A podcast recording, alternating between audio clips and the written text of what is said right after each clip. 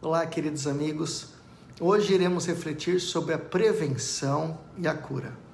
Dizia Platão: assim como ao corpo deve-se dar remédios e alimentos para restaurar-lhe a saúde e a força, a alma é preciso infundir convicção, tornando-a virtuosa por meio de discursos e argumentos legítimos.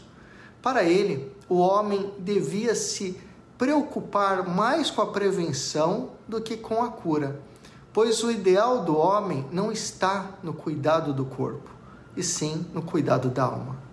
Dizia Platão: só pode curar adequadamente o corpo curando a alma. As enfermidades surgem a partir de perturbações. Para Platão, a saúde do homem é concebida de forma universal. Assim, a saúde do corpo é resultado de uma compreensão geral do homem, de sua constituição e natureza, de sua alma e corpo. Para Platão, a alma é a precursora das enfermidades do corpo. E ele afirma: o corpo humano é a carruagem, eu, o homem que a conduz.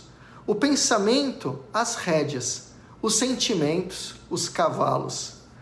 Cuide de sua alma, alimente-a de coisas boas, oração, pensamentos positivos, perdão, tirando de dentro dela a culpa, o ressentimento e as mágoas, e terá uma boa saúde física e mental.